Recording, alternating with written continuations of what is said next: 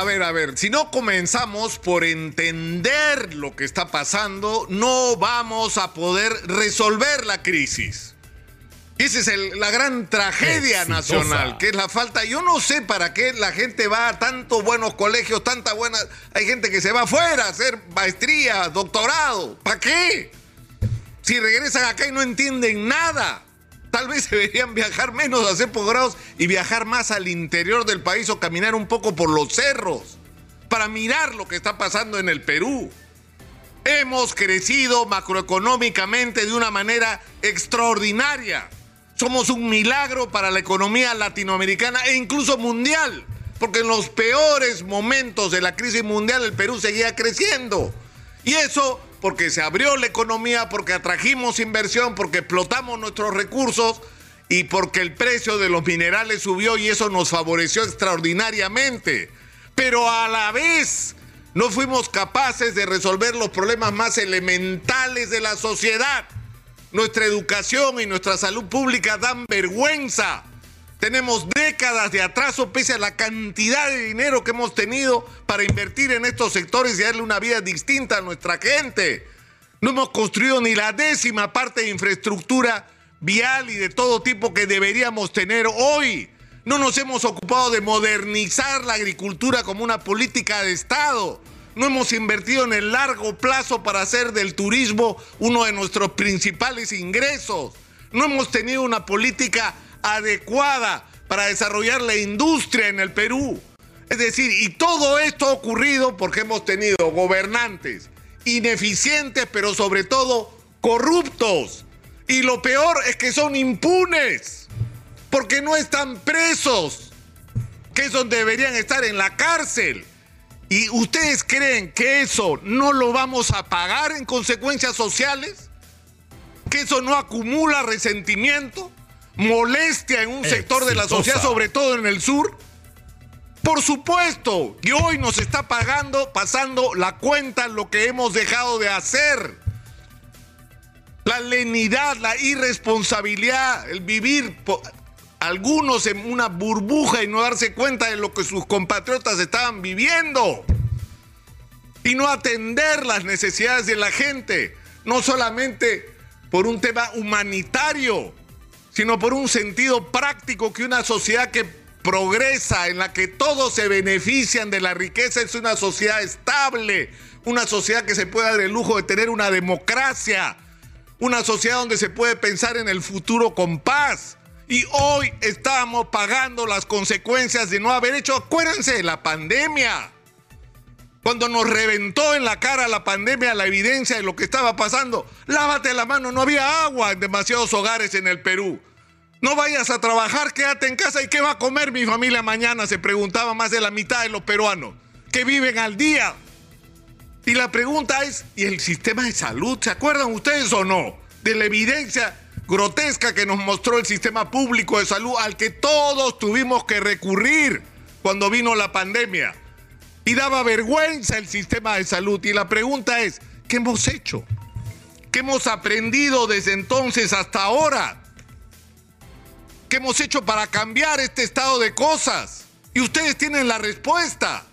Entonces ahora estamos pagando las consecuencias porque hay un componente en la crisis que estamos viviendo que tiene que ver con eso con los problemas no resueltos en el Perú. Y por supuesto que hay gente que quiere aprovecharse de esta situación y de este descontento y convertirlo en una insurrección. Porque además lo otro que nos ha pasado es que no hemos aprendido nada. O sea, hay gente que propone que enfrentemos a Sendero Luminoso como lo hicimos el año 80, a lo bestia. Y no fue a lo bestia que se derrotó a Sendero Luminoso. A Sendero Luminoso se derrotó con inteligencia, aislándolo Sendero Luminoso se alió con los cocaleros contra el ejército peruano y el ejército peruano le dio vuelta a eso. ¿Cómo? Aliándose con los cocaleros, que se convirtieron en una de las principales fuentes de información, los campesinos cocaleros del ejército para saber dónde estaban los senderistas. Y las emboscadas las empezó a hacer el ejército y no Sendero. Y se les arrinconó.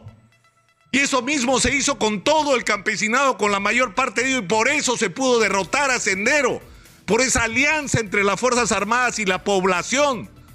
Porque la población empezó a ver a las Fuerzas Armadas a, gente amiga y no a gente peligrosa a la que había que temer. Y fue esa estrategia la que permitió el aislamiento de Sendero Luminoso que de la mano con lo que hizo el Grupo Especial de Inteligencia, que no fue perseguir terrucos para matarlo, sino para que nos lleven a la cabeza, fue que se capturó a los dirigentes de Sendero Luminoso y se les desarticuló, usando el cerebro y no el hígado para enfrentar el fenómeno. Y eso fue la garantía de la victoria, pero no se continuó porque Sendero ha seguido existiendo, sigue existiendo, ya no es el grupo terrorista de los años 80, ya no es. Ahora quieren participar en elecciones, ahora quieren promover insurrecciones, ahora quieren estar en las protestas sociales, ahora quieren liderar el descontento que hay en el Perú con respecto a lo mal que se han manejado las cosas.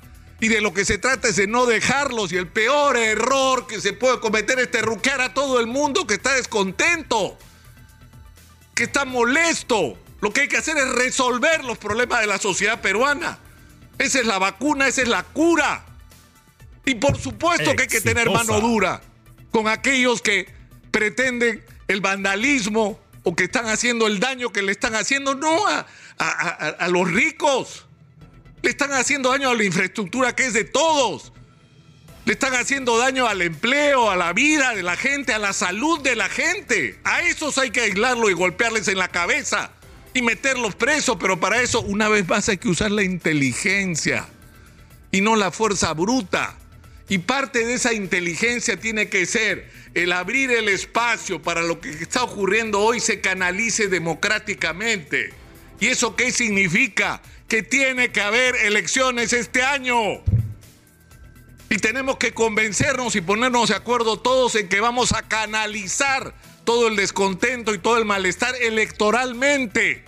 Y que tenemos que poner sobre la mesa la discusión sobre qué es lo que hay que hacer para cambiar las cosas en el Perú, porque esto es un país desesperado y necesitado urgentemente de cambios. Pero hay que cambiar las cosas con inteligencia no hay que botar el, agua sucia de la bañera con el niño adentro, como yo he dicho, hasta el cansancio. Tenemos que ser capaces de rescatar todo lo que se hizo bien y corregir todo lo que estuvo mal. Y para eso, una vez más, también hay que usar la cabeza. Y esa debería ser nuestra discusión hoy, que la canalicemos por la vía electoral.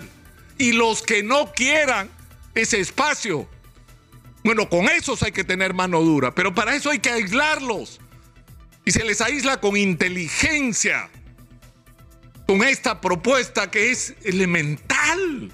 ¿Cómo no se dan cuenta los señores del Congreso y del gobierno de lo que tenemos enfrente? ¿Quieren que las cosas se pongan peor? En fin, en fin, yo sinceramente creo que este es un momento crítico, que de los políticos está claro, Exitosa. podemos esperar poco o nada, y que ha llegado el momento en que la sociedad civil se ponga en movimiento y que hay que generar desde la sociedad civil las respuestas a los problemas que este país tiene y que tiene que entrar nueva gente a hacer política a conducir este país. Porque si no lo hacemos, si no lo hacemos no tenemos futuro.